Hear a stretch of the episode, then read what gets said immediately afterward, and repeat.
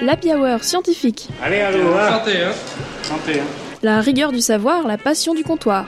Un vendredi par mois à 20h sur Radio Campus Paris. Aïe, aïe, aïe. Ça va faire du bien.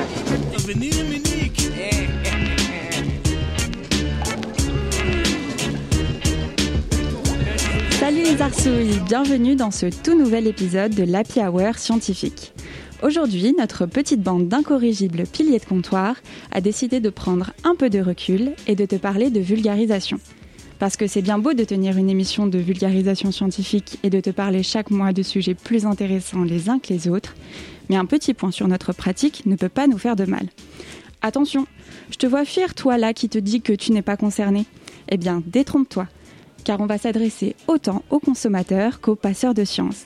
Avec nos invités du jour, on va toucher du doigt les limites de la vulgarisation scientifique, de la création du contenu à la réception par le public.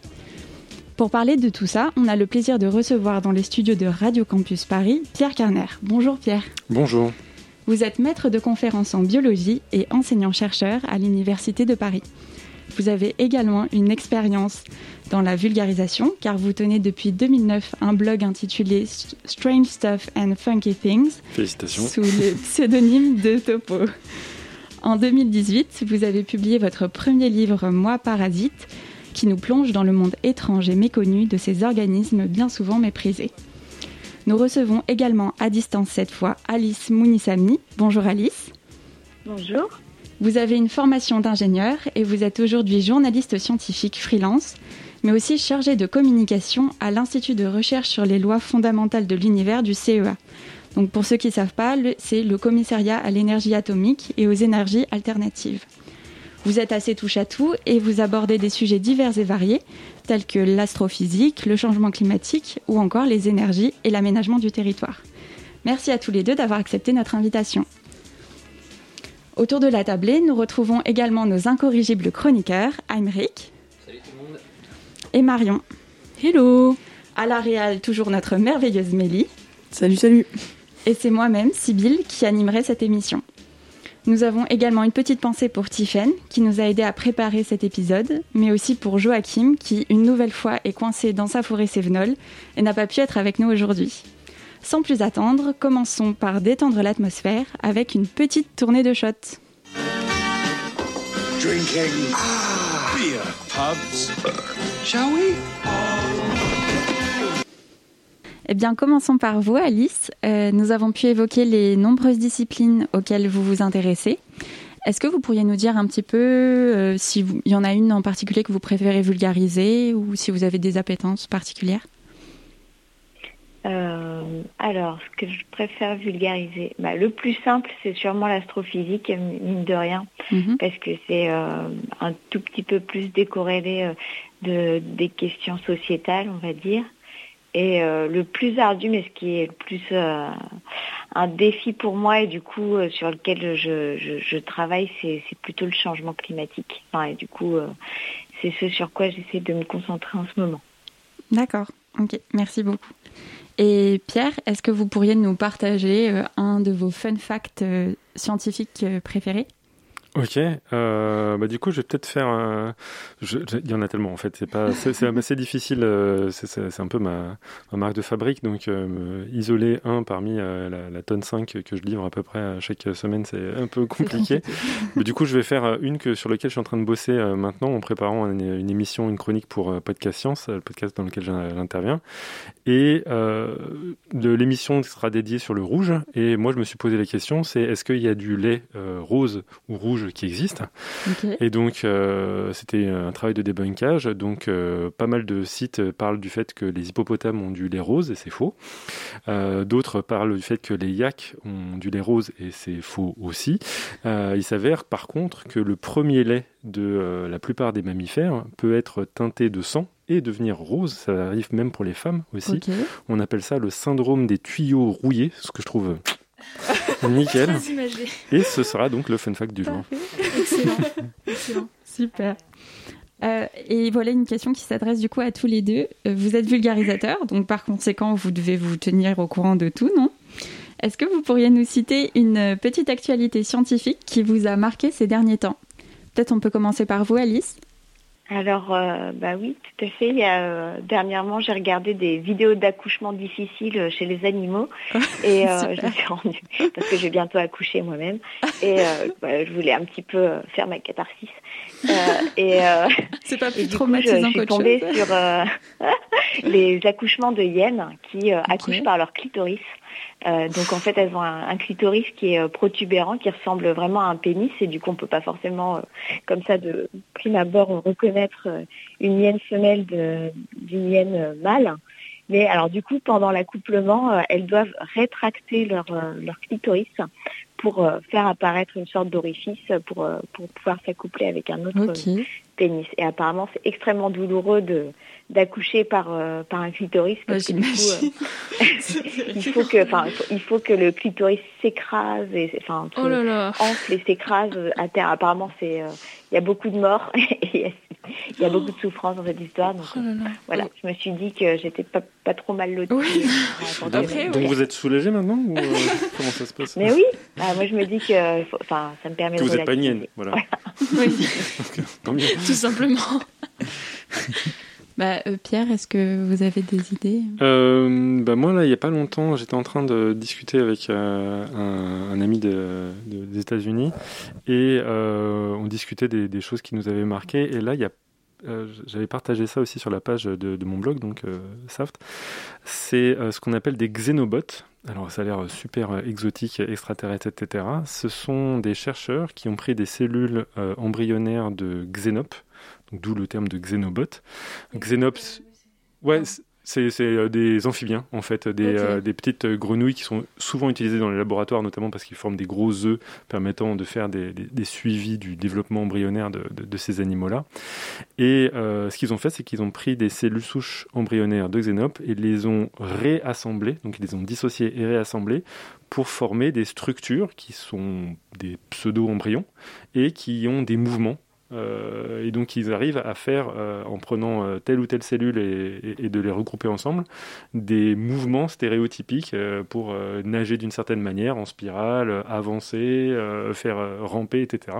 Donc c'est du matériel embryonnaire de, de grenouille qui est reconfiguré pour former des sortes de petits robots indépendants. C'est dingue ça, c'est la science-fiction ouais, ouais, carrément. C'est fou. Hein. Mm. ok.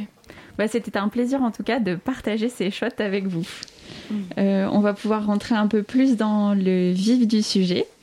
Euh, une question aussi qui s'adresse à tous les deux. Est-ce que vous pourriez euh, résumer en une phrase ce que c'est pour vous la vulgarisation scientifique? Je ne sais pas qui veut, qui veut commencer. Ah, bam C'est ça. Je pense que c'est facile. C'est une question facile. non, pas du tout.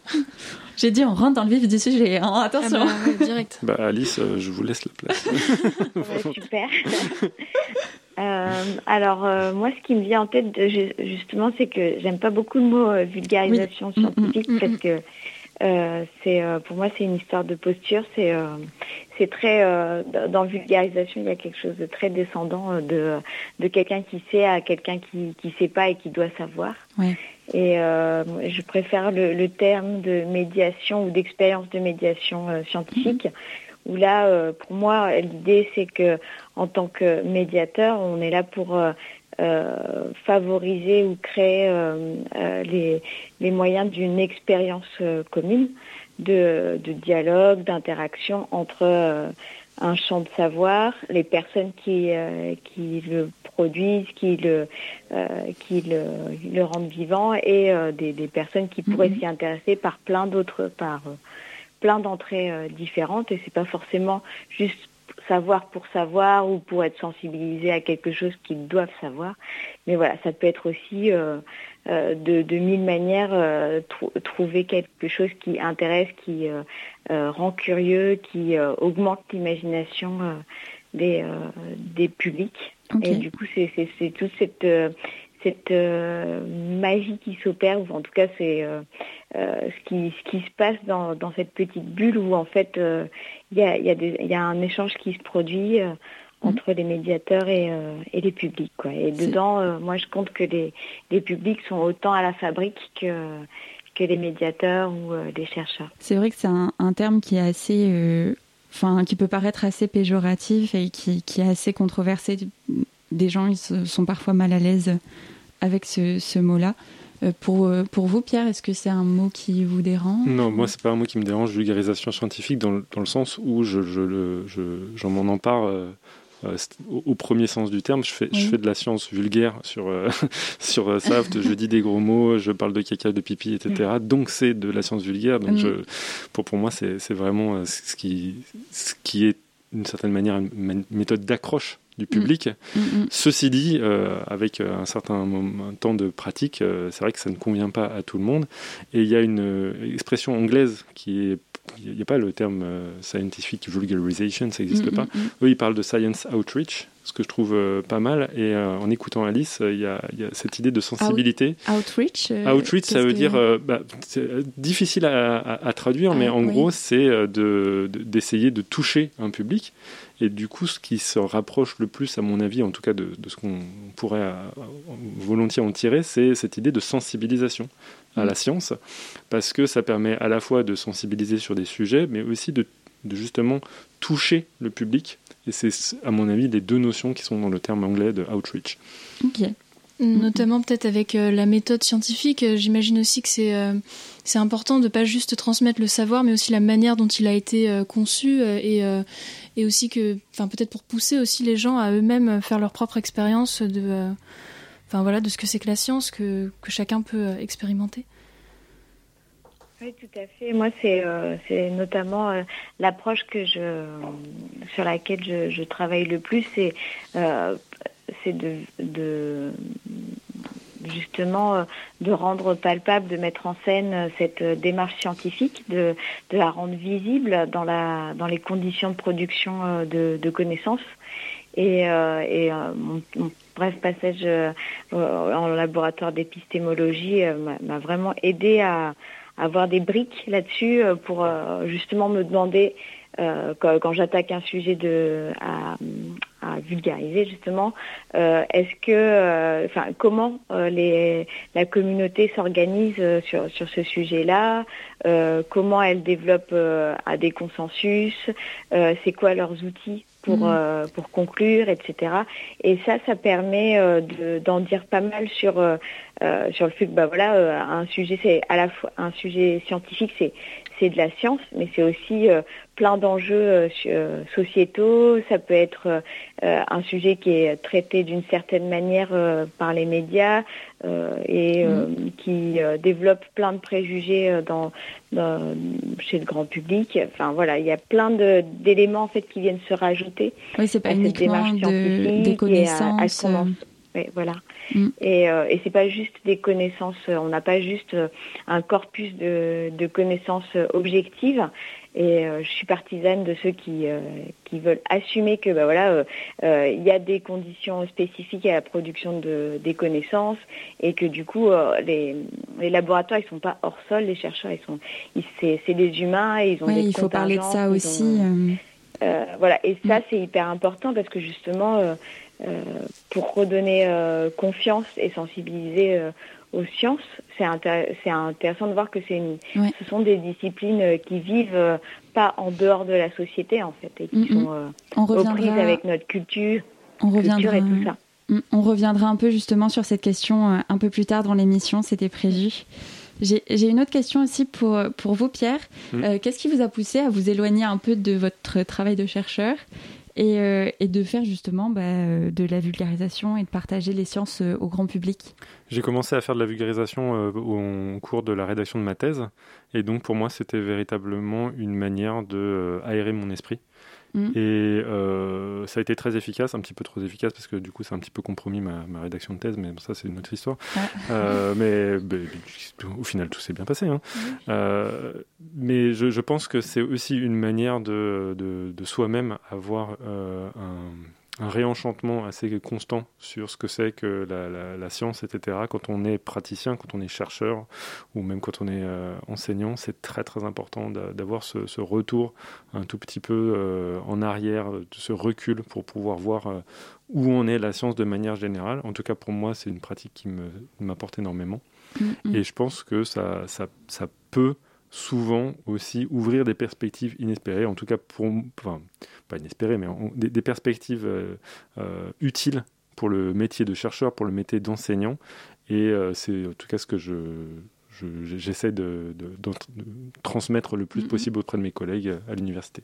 Oui, et puis c'est vrai que j'ai eu l'occasion de discuter avec euh, certains chercheurs qui me disaient qu'ils considéraient que, bah, mine de rien, le partage un peu des connaissances, ça fait aussi partie de leur métier.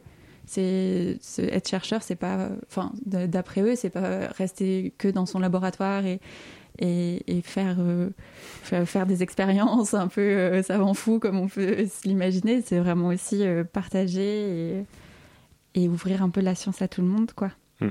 C'est un acte citoyen, mm, mm. au-delà de ça, de transmettre ce qui se fait avec, pour la plupart du temps, l'argent du contribuable. Donc, c'est un peu important de savoir où, on en est, quoi. donc, pas, pas, rester dans sa tour d'ivoire. J'ai aussi une petite dernière question pour, pour vous, Alice. Euh, on parle beaucoup de beaucoup de mots euh, jusqu'à présent, euh, bah, vulgarisation, journalisme, et vous, vous faites aussi de la communication. pour vous, qu'est-ce qui est qu'est-ce qui est différent dans, toutes ces pratiques Est-ce qu'il oui, alors je fais euh, très peu de communication parce qu'il y avait une toute petite coquille dans ma présentation, c'est que je ne travaille plus à, l'Institut de recherche ah, des lois fondamentales de l'univers. Je suis, je suis médiatrice euh, freelance aussi, mais je, je, continue de travailler avec eux euh, en tant qu'indépendante. mais effectivement, entre vulgarisation, médiation et communication, ben, je, et, enfin, surtout avec, on oppose tout ça beaucoup avec euh, le, journalisme. Justement, le, le journalisme, c'est un peu euh, ce, métier euh, qu'on pense être très très indépendant dans sa dans son exercice et que voilà l'information scientifique un peu plus pure, elle vient aussi par le journalisme et pas par la communication scientifique mm-hmm. institutionnelle, etc. Et, et je trouve que ces, ces frontières-là ont tendance à, s'effacer ou je pense qu'il faut les questionner euh, parce qu'il y a à la fois euh, beaucoup de complications à exercer euh, de façon de façon comment dire efficace et puis et assez libre le, métier de journaliste scientifique aujourd'hui. Et à la fois, il peut y avoir énormément de, possibilités, de plasticité dans les projets de communication scientifique avec les institutions. Et ce que j'ai euh, et ce que je trouve intéressant dans la communication et dans la médiation scientifique en général, c'est le temps euh, qu'on peut passer avec les mm. chercheurs dans les laboratoires pour euh, pour justement s'immerger, voir comment ça, se fabrique les sciences, avoir un, regard plus expert sur sur mm. certaines thématiques parce que bah, voilà, on, a, moi j'ai eu la chance d'être euh, catapulté dans un laboratoire d'astrophysique et, euh, me retrouver euh, avec des collègues astrophysiciens, astrophysiciennes avec qui prendre le café et parler de la dernière publi sur tel ou tel sujet. Et, finalement, ça, ça, vient aussi nourrir un travail assez assez approfondi en fait sur les mmh. sujets sur les vraiment sujets traités, être plus des proche, fois plus qu'en journalisme. Mmh, mmh.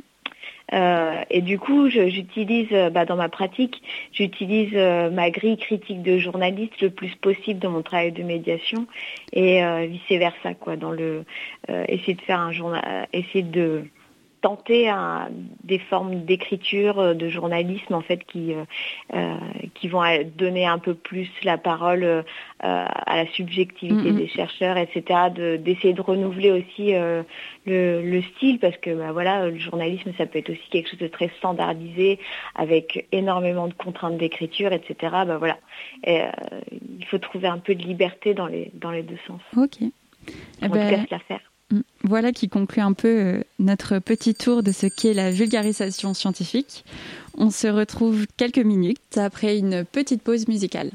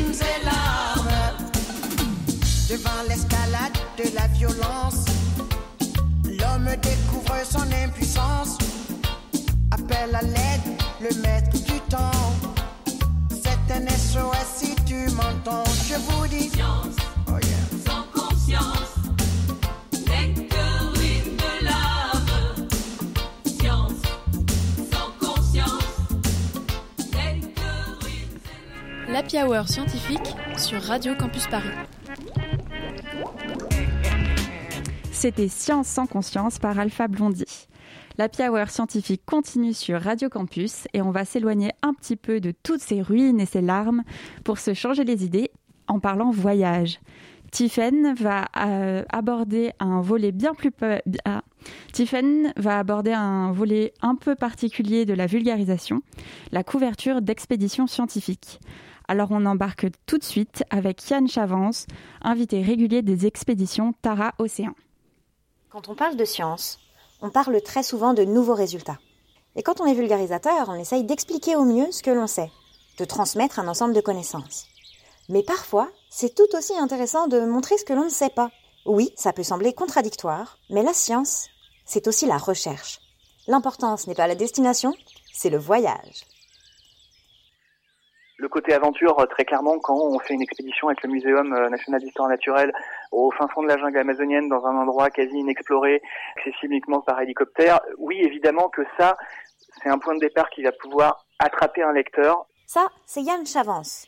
Lui, il a un peu le taf qui fait rêver, c'est-à-dire qu'il part en voyage, il rencontre des scientifiques et il s'invite dans leur quotidien. Tu la verras en remontant. Tu verras, tu verras.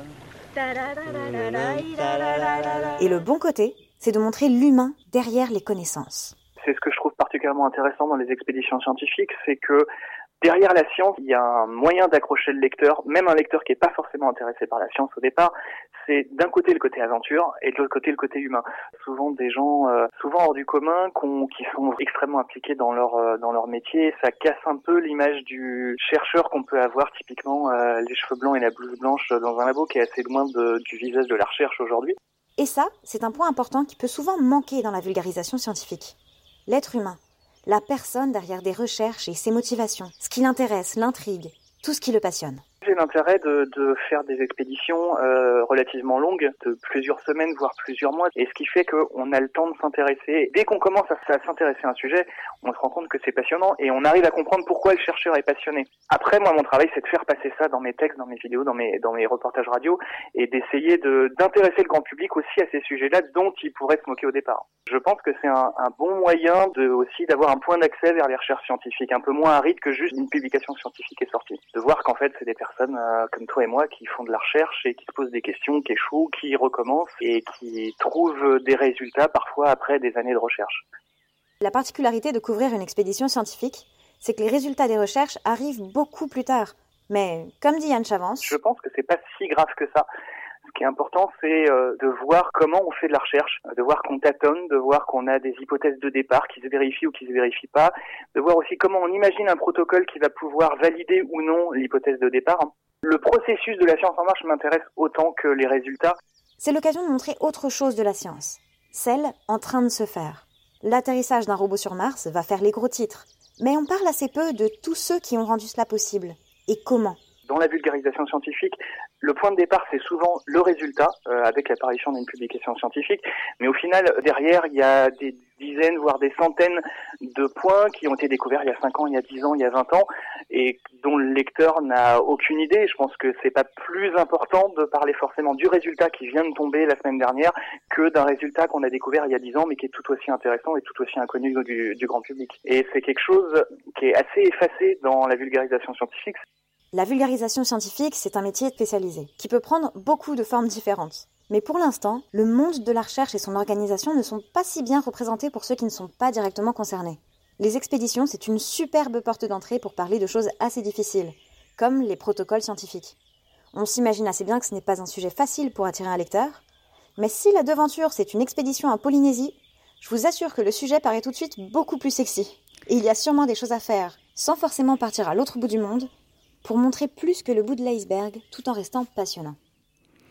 On remercie Tiffaine pour ce reportage et du coup on va pouvoir poser directement la question à nos invités.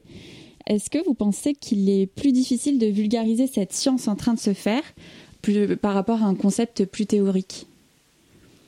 Je ne sais pas qui, qui, veut répondre en premier, c'est euh, comme vous le sentez. Euh, personnellement, la, la, science en train de se faire, c'est quelque chose qui est euh, difficile à aborder sans avoir une bonne maîtrise d'abord de ce mode de communication. C'est-à-dire mmh. que quand on propose de la science en train de se faire, on doit s'attendre nécessairement à soit pas trop en dire, c'est-à-dire pas dire voilà j'ai des résultats partiels, mais je peux déjà arriver sur conclusion. Ça c'est absolument formellement euh, ne pas le, le, faire parce que sinon on, on triche euh, d'une certaine manière mm -hmm. le, processus de la méthode scientifique et euh, tout en, tout en captant l'attention du public. Donc je pense que c'est un exercice très très compliqué, plus compliqué que de présenter des résultats qui sont attestés. Voilà. Et, où, où, il y a plus un consensus. Ouais. Mm -mm. Et, euh, et, pour le coup, euh, j'imagine que euh, Alice, peut-être que c'est euh, plus simple pour vous, euh, entre guillemets, vu que justement par la médiation, c'est peut-être plus simple en fait. Euh, je sais pas si, enfin, exactement quel type de médiation vous faites, mais par exemple des ateliers de sensibilisation à la méthode scientifique, pour le coup, c'est peut-être plus, plus simple d'inculquer ça justement quand on a une question à la base et qu'on la fait résoudre par les personnes qui, par le public en fait. Euh, oui, ce qui, euh, ce qui m'intéresse, c'est vraiment de voir les, euh, la médiation scientifique comme un récit et un récit collaboratif, dans, dans le sens où on peut construire et continuer à réfléchir avec les publics en, en, en les accompagnement, en les accompagnant, en les accompagnant, pardon, dans leur itinéraire de réflexion. Et par exemple, le, le, à propos du changement climatique, les ateliers qu'on réalise sont des ateliers de cartographie euh, où on essaye, euh, alors je ne sais pas si vous connaissez euh, ce qu'on ce qu'on appelle les systèmes d'information géographique, mm. c'est des, des systèmes qui permettent de, de recouper des, des, grandes données géographiques, donc spatialisées, pour essayer d'en tirer des analyses sur, sur le territoire par exemple. Et l'idée, c'est de, enfin, c'est quelque chose qui est fait par les, qui est réalisé par les géographes, les urbanistes, etc. Enfin, en tout cas par les chercheurs, ingénieurs, etc.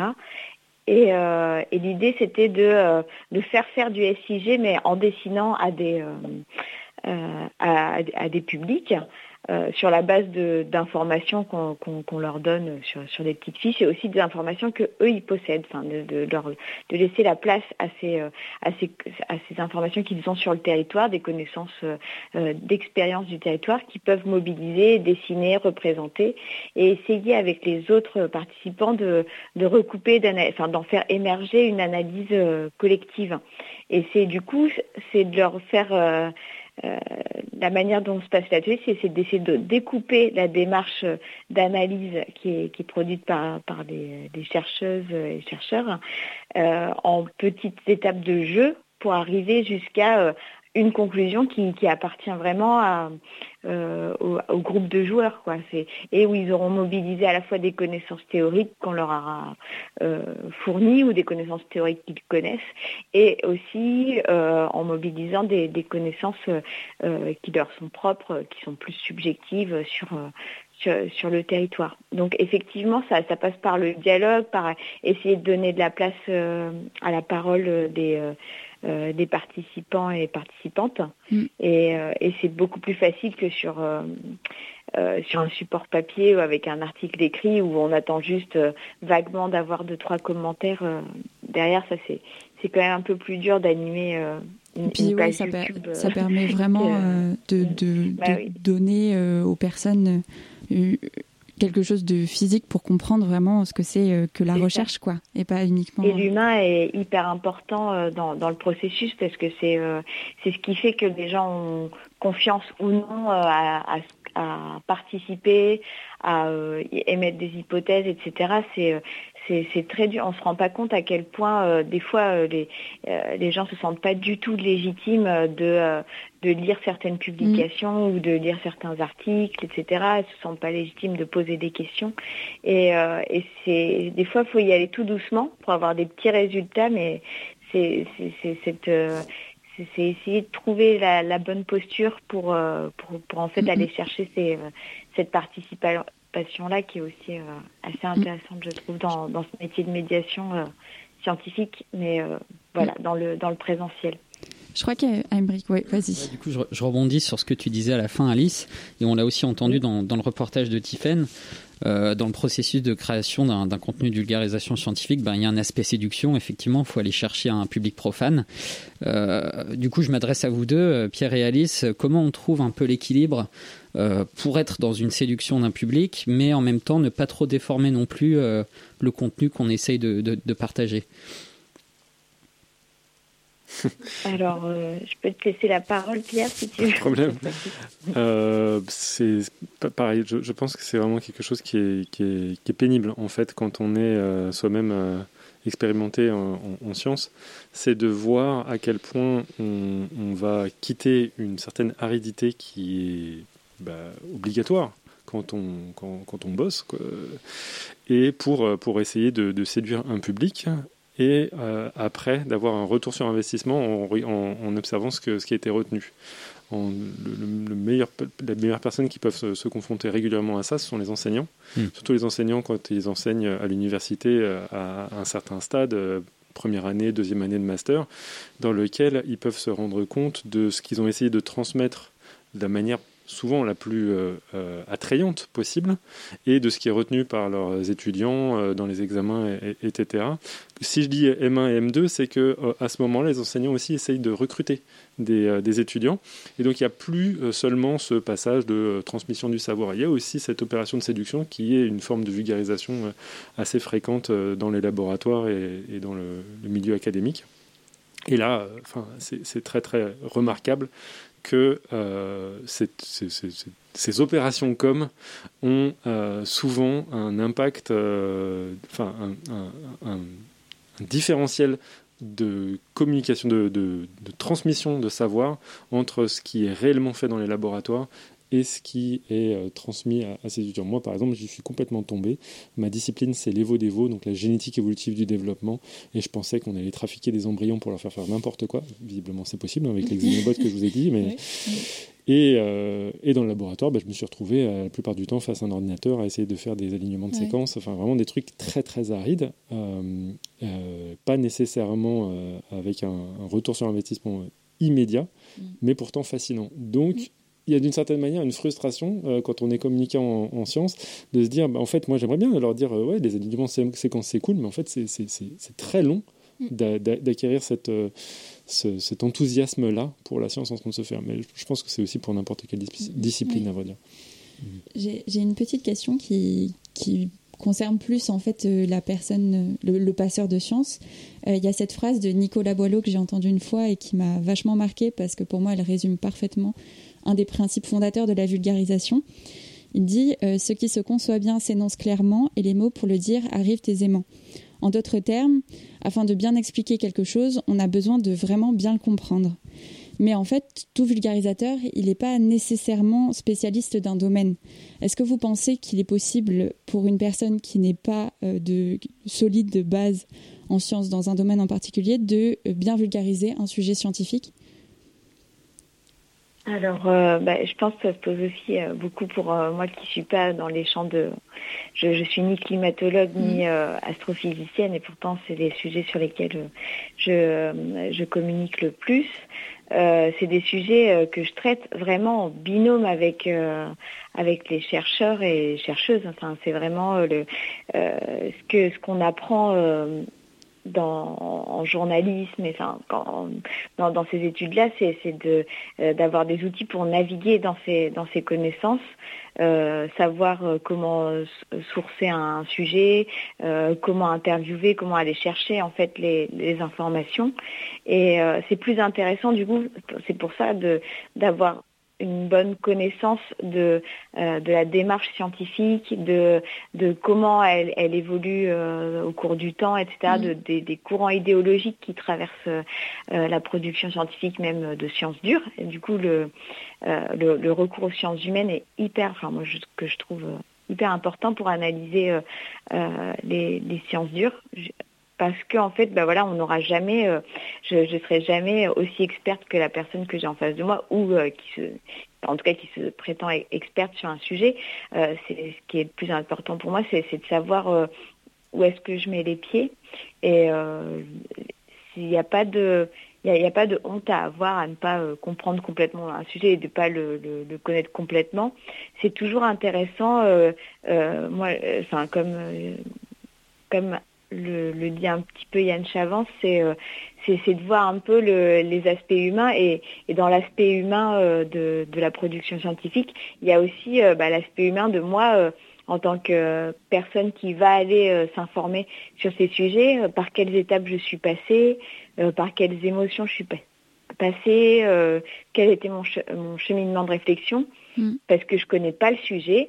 Et, euh, et c'est ce cheminement de réflexion qui, moi, m'a beaucoup aidé des fois à, à construire une médiation, de me dire, bah, ah, euh, quand on m'a lancé sur le sujet des exoplanètes, euh, euh, bah, je savais rien. Et euh, surtout, je me disais, bah, euh, c'est la 30e, euh, 30e article que, que je lis sur, euh, on a trouvé une, une exoplanète avec peut-être de la, euh, euh, peut-être de l'eau dessus ou une zone Mm. habitable. Enfin, en quoi c'est intéressant et, et de, de de justement de me dire bah c'est pas forcément intéressant le, résultat mais alors qu'est-ce qui est intéressant en fait dans dans, dans le- fait de continuer à étudier des exoplanètes si on a déjà trouvé euh, des euh, plein de planètes qui ressemblent à la Terre? Ah non c'est pas exactement ça euh, les planètes qui ressemblent à la Terre c'est c'est déjà une question très très ambiguë et d'aller chercher justement quels étaient les paramètres quels étaient les les, difficultés, les enjeux de cette, de cette recherche-là euh, pour plein de, de, euh, de chercheurs différents, pour les climatologues, pour les astrophysiciens, pour les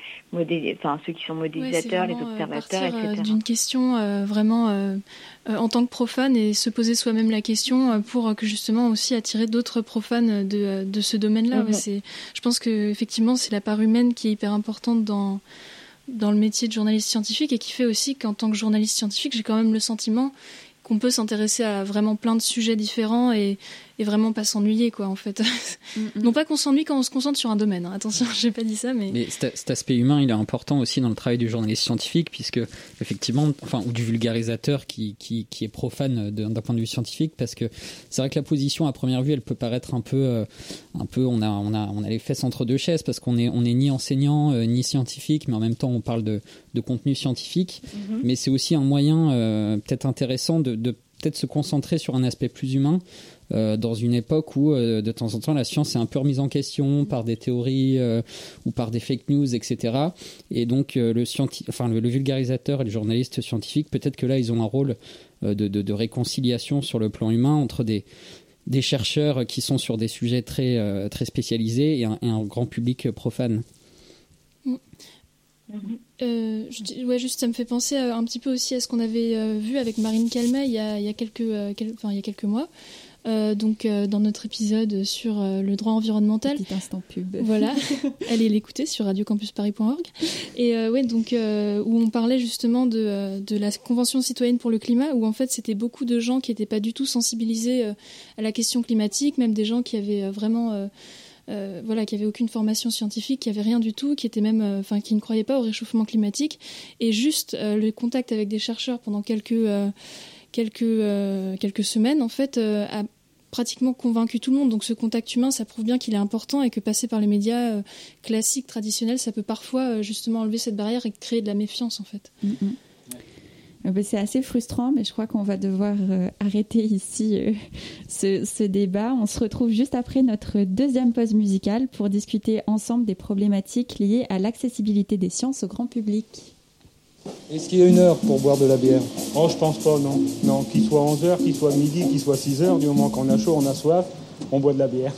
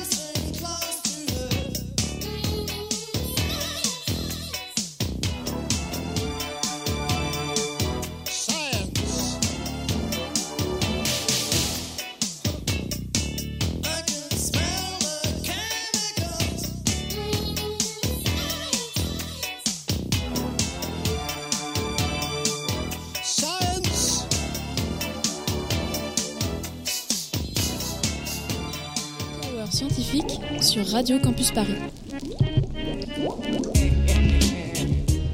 C'était She Blinded Me with Science de Thomas Dolby. Vous êtes toujours sur Radio Campus Paris et nous parlons des limites de la vulgarisation scientifique avec Pierre Kerner et Alice Mounissami. Après avoir abordé les difficultés liées à la création de contenu de vulgarisation, on va discuter de l'accessibilité des sciences au grand public. Mais avant, notre superbe Marion va animer notre petit quiz traditionnel, le CAPS ou pas CAPS. Il y a des moments, j'ai vraiment l'impression que vous prenez pour un imbécile. Je vous invite à répondre chez vous. C'est parti. Première petite question. Alors, la revue Science et Vie avait dans les années 70 et 80 une rubrique appelée Blurg. Quel pouvait être l'objet de cette rubrique? C'est un truc genre euh, avec le vomi, blurg Non, pas. ça, ça, franchement, je comprends. euh, Ça peut être un genre B-L-U-R-G, non Ouais, BLURG, Ouais, ouais. C'est oui, c'est un C'est acronyme. peut-être un acronyme. Ah Ah ah, ah. ça ne tiendrait pas quelque chose. Bon, après, Dis bon donc. courage pour le trouver, mais euh, vous pouvez essayer. hein. Blurg, Oh là. Franchement, euh, à partir de là, euh, mais essayez plutôt de voir un peu le contenu de la rubrique plutôt Quelle que le. année le- Quelle année Euh, années 70-80. Bossu. Science et vie Non. Ouais. Je sais pas, les, les, euh, le règne végétal, je sais pas.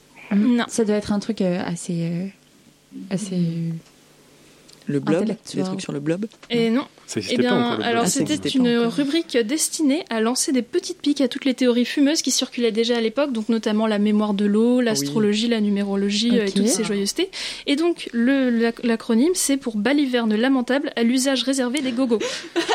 Ah, Donc pouvait là- pas trouver, je crois. Là, c'était un peu complexe, c'est pour ça qu'il fallait pas trop chercher là de ce côté-là. Mais euh, moi, je trouve que ça pose quand même une question intéressante de euh, à quel point on exclut directement les gens qui, croient à ces théories. Enfin, tu vois, sans aucun débat et tout. Mais C'est bon, intéressant, c'est de voir toute la rubrique Blurg et de voir lesquelles sont maintenant euh, des, des bonnes affirmations ouais, scientifiques. ce serait intéressant. Ce serait vraiment la très technique des intéressant. plaques, euh, n'importe quoi.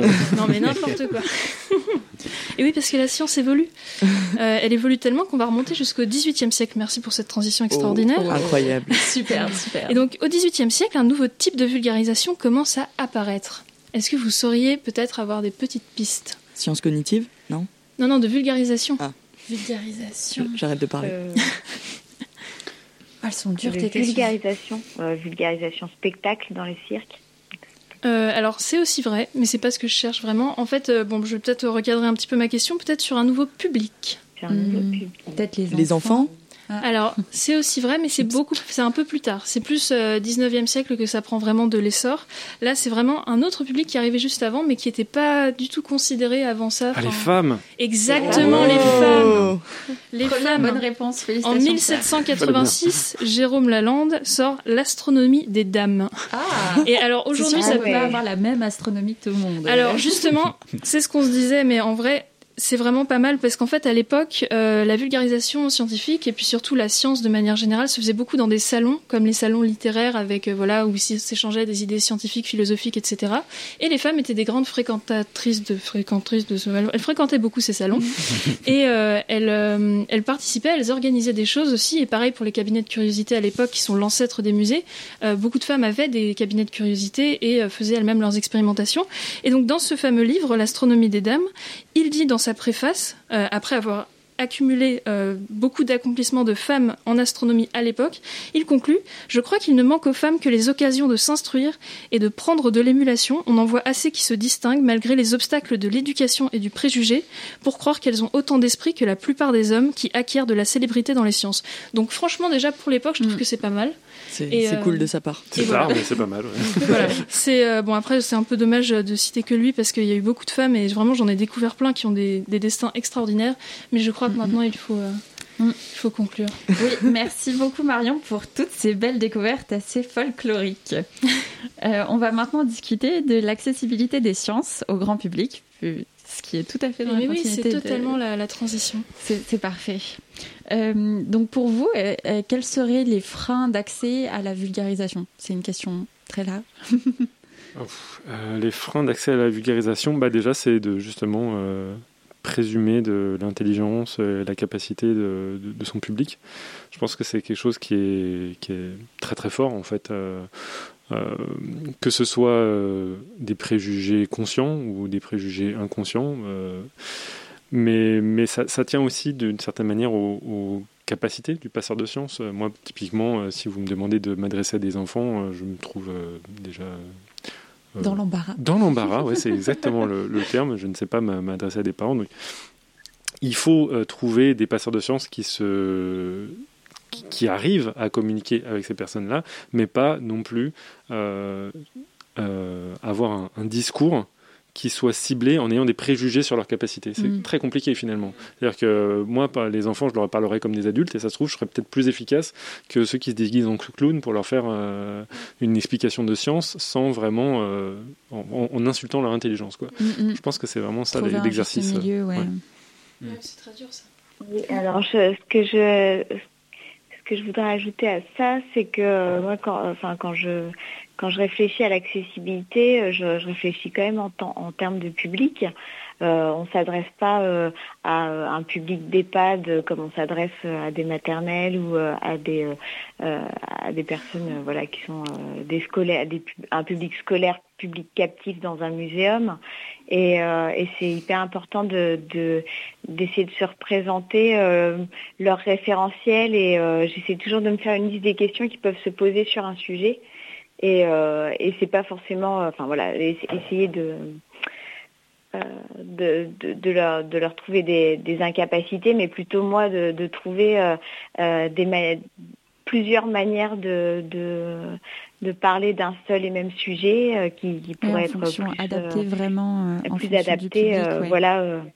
Euh, ne serait-ce que ça peut être vraiment des choses toutes bêtes comme euh, bah voilà un public euh, de d'octogénaires bah voilà c'est des gens qui, qui entendent moins bien qui peuvent moins se déplacer qui n'ont pas forcément de de facilité à à poser des questions euh, parce que voilà ils ont une culture euh, qui est euh, euh, une culture scolaire héritée euh, qui est pas la même etc donc voilà c'est euh, euh, on n'a pas du tout en face les, les mêmes personnes ce qui ne veut pas dire qu'on peut pas leur euh, transmettre euh, les, les, mêmes connaissances, c'est juste de, de, de trouver des, des voies d'accès. Euh, pour revenir à, à, à cet aspect, euh, l'accessibilité, je, je, la, je la combine vraiment à cette question de, de, de séduction aussi. Peut-être qu'en fait, euh, les, les Mm. zones... L'endroit où on attend euh, la médiation scientifique, c'est euh, dans les musées, sur des sites web dédiés, etc. Ça, c'est une toute petite partie euh, des publics qui y ont accès parce que bah, voilà, c'est pas leur fréquentation ordinaire, tout simplement. Et euh, pour moi, l'idée, c'est aussi d'aller chercher des voies de détournement, donc un peu de séduction, où euh, bah voilà, euh, ça peut être de, euh, de proposer de la médiation scientifique dans des, auprès de, de, forums de- d'écrivains en, en herbe de science-fiction. Et du coup, de- au, au premier abord, ça les intéresse pas, mais en fait, finalement, ça peut être super intéressant d'avoir des, des données scientifiques. Euh, pour euh, décrire un, un monde euh, un, un monde exoplanétaire dans lequel bah, ils vont faire évoluer leurs personnages etc Mm. ou voilà de, de s'occuper des questions de de territoire moi je suis super intéressée par savoir comment aménager mon, mon, mon quartier avec mes avec mes cohabitants. Et euh, mais du coup là euh, pour euh, pour travailler sur cette question là on est en train de je, vais à un atelier où on va me parler de changement climatique de cl- microclimat urbain de, de qu'est-ce que c'est la nature en ville etc et du coup on arrive à chaîner une, une connaissance scientifique à des à des besoins à des intérêts en fait qui existent déjà et c'est, voilà, c'est essayer de faire le ce, ce, ce, Oui. ce, ce- ce chemin inverse Oui, euh, justement, pour, c'est pour, vrai qu'il y a des, euh, euh, pour moi, je- trouver une accessibilité chez, vers, les, vers les publics plutôt. Oui, justement, moi je me posais une question aussi sur cet aspect de séduction, euh, une- donc une question qui serait plutôt orientée pour toi, Pierre, qui a un domaine euh, euh, peut-être plus compliqué, notamment en parasitologie. Mm. Euh, c'est un domaine qui de base dégoûte, je pense, peut-être la plupart des gens parce que c'est un- une réaction naturelle.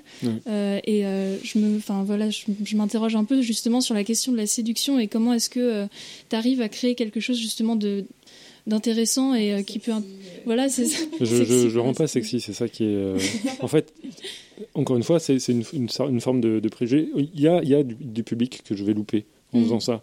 Mais en fait, le nombre de gens qui sont euh, scatologiques dans leur fort intérieur est colossal. On s'en rend pas compte, mais c'est un vrai phénomène. Je- Ouais. moi, je premier concerné, j'essaye de, de, de, de me renseigner justement sur ce qui peut attirer. morbide, Ouais, voilà. euh.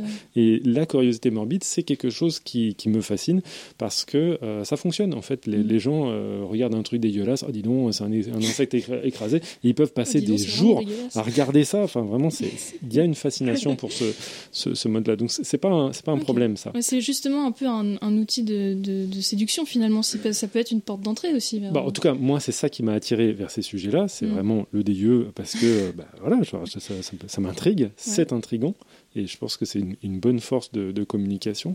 Mais, mais c'est pas tout. C'est après, il faut, faut, faut aller un tout petit peu euh, au-delà. Et c'est ça, pour moi, l'enjeu principal, Ouais. c'est d'essayer de transmettre malgré euh, l'accroche de com qu'on a réussi à, à fournir. Et euh, une des choses qu'on n'a pas parlé en accessibilité, c'est le jargon. Euh, Une des choses que j'enseigne dans mes, mes, euh, mes enseignements de vulgarisation scientifique, c'est d'essayer de- d'à tout prix euh, quitter le jargon et en fait on ne se rend pas compte à quel point il est pernicieux. Euh, en science, on utilise du vocabulaire qui n'a rien à voir avec celui euh, de, de ce qu'on peut avoir avec le, le public. Et souvent, on ne suspecte pas à quel point cette barrière de la langue, elle peut être colossale pour pouvoir justement transmettre des savoirs. Mm. Mm, mais Euh, ap- de- après- ah, De, vas-y. de- de petites questions euh, rapidement, justement pour rebondir ce que tu disais Pierre, euh, il y a un vocabulaire totalement différent et du coup, euh, donc première petite question, comment amener des gens qui n'ont pas une expérience euh, expérimentale de la science avec le vocabulaire qui lui est associé, etc., à les amener à comprendre malgré le fait qu'ils n'auront jamais cette expérience euh, d'expérimentation. Et puis euh, deuxième petite question euh, qui s'adresse à, à vous deux, est-ce que euh, voilà, enfin il y a quelques années Bourdieu dans ses dans ses travaux il parlait de capital de capital culturel. Mm. Est-ce qu'il y a un public euh, type un peu de la vulgarisation scientifique? Est-ce que euh, en termes de capital culturel, ben, il y a des gens qui sont amenés à être plus intéressés facilement par la science parce qu'ils ont un capital culturel plus important que d'autres. Est-ce que ce sont, sont, sont des choses, euh, voilà, est-ce qu'il y a un public de classe en vrai dans la vulgarisation J'en suis, j'en suis convaincu et j'ai une expérience euh, de médiation scientifique que j'ai eue à un moment euh, où on faisait euh, de la promotion, notamment de, de- de ce qui m'intéressait, c'est-à-dire le, le parasitisme. J'ai fait euh, des présentations dans un supermarché, donc euh, confronté euh, en, mon lieu et euh, confronté donc un public que je n'avais jamais vu. En tout cas, déjà moi je vois très peu mon public puisque je fais de la, de la communication en ligne. Mm. Et euh, j'ai fait une présentation à peu près 15 minutes sur la bipédie. Et euh, à la fin, il y a trois personnes qui ont levé la main et demandé ce que c'était que la bipédie. Donc euh, voilà. Ah oui. le, le terme bipède était, était du jargon et Ouais. c'était Mm. ma première claque justement sur cette sur ce chose-là. Alors que après, une fois qu'on a eu expliqué, bah, je me suis rendu compte que c'était un public tout à fait euh, abordable en fait. Il faut, faut juste savoir comment euh, Mhm. communiquer avec eux pour pouvoir euh, y arriver. Et ils étaient là, ils étaient, ils étaient en train de faire leurs courses, euh, ils avaient toutes les raisons de se barrer, et pourtant ils étaient restés parce que c'était une petite animation, ça, ça, pouvait, ça pouvait les intéresser. Donc oui, je pense pas que de la manière dont je m'adresse quotidiennement, même là, dans ce, dans ce, dans ce podcast, on touche un, un public qui soit nécessairement celui qui est visé, mais ce n'est pas pour autant que c'est irrémédiable. Et justement, est-ce que euh, euh, on a pu observer l'émergence de nouveaux moyens de vulgarisation qui ont permis d'ouvrir un peu à d'autres publics, notamment sur YouTube, euh, peut-être au, détriment d'autres médias qui sont plus classiques comme les journaux papier. Qu'est-ce que vous pensez un peu de cette dynamique et comment vous voyez le futur de la, vulgarisation scientifique en France? Alors moi, ce, que, ce qui m'intéresse beaucoup en ce moment et sur, sur quoi je, navigue, c'est euh, les, dispositifs art et sciences. Donc euh, d'essayer au maximum de, croiser les disciplines, les regards euh, sur un, même objet euh, euh, avec le regard scientifique et euh, des regards artistiques ou des regards aussi euh, euh, plutôt qui ont trait aux sciences humaines. Euh, ça ramène d'autres euh, d'autres médias euh, possibles, c'est-à-dire que bah, maintenant il y a certains des dispositifs sur lesquels je travaille qui peuvent être tout, tout, tout à fait présentés, montrés euh, en muséum, en musée d'art ou dans une galerie et dans ou dans un musée comme la cité la cité des sciences. Et ça c'est intéressant de voir qu'en fait on peut aussi gagner des espaces euh, que bah, en ce moment je, travaille euh, avec un collectif qui s'appelle le collectif Serre et on aborde les questions des rapports aux vivants mais dans les euh, dans les parcs et jardins de la ville de Nantes. Et, voilà, c'est comment on transforme un lieu aussi banal, un commun, qui est très, enfin, où justement il y a, il y a d'autres choses qui se jouent là. Il y a des parcs, euh, parcs pour enfants, c'est un lieu de promenade, etc. Bah, ça peut devenir un lieu de curiosité, d'émerveillement, de questionnement, et aussi de euh, d'échanges en fait, enfin, de, de manière de dialoguer, de re-questionner mhm. notre rapport euh, au vivant. Donc, euh, et ça, faut aller chercher euh, d'autres personnes que des médiateurs. Enfin, moi, oui, on je- peut faire intervenir. pour aller, euh, On peut faire intervenir au final euh, tout Oui. un tas de d'autres euh, d'autres personnes que, que Mhm. des médiateurs. Des paysagistes, des botanistes, des, euh, des Mhm. anthropologues. Je travaille beaucoup euh, en ce moment avec un anthropologue. Ça, ça ouvre aussi d'autres manières de, de réaliser des entretiens, par exemple avec des chercheurs, des acteurs, etc. Et, et tout ça, tout ça c'est c'est bon à prendre parce que voilà, on va les toucher. Euh, euh, On va p- pouvoir toucher aussi euh, d'autres publics ouais, et d'autres d'autres personnes. Je suis vraiment désolée, notre, notre émission, elle, elle touche à sa fin. C'est très frustrant de ne pas pouvoir continuer la conversation. Euh, en tout cas, c'était un plaisir de vous recevoir, Alice Mounissami et Pierre Kerner, autour de la tablée de l'Happy Hour scientifique. J'en profite pour signaler qu'à la sortie de cet épisode, nous ne serons peut-être plus la dernière Happy Hour de France, alors trinquons à cette liberté retrouvée. Ouais. Ça va être génial. oui, Vous pouvez, génial. Vous pouvez nous suivre sur notre Twitter @hhscientifique ainsi que sur SoundCloud où vous pourrez retrouver des bonus de cette émission. On se retrouve dans un mois pour un nouvel épisode. D'ici là, portez-vous bien et surtout, restez curieux. Santé. Santé. Et au revoir, et puis ma foi, bon retour, hein. Au revoir, messieurs.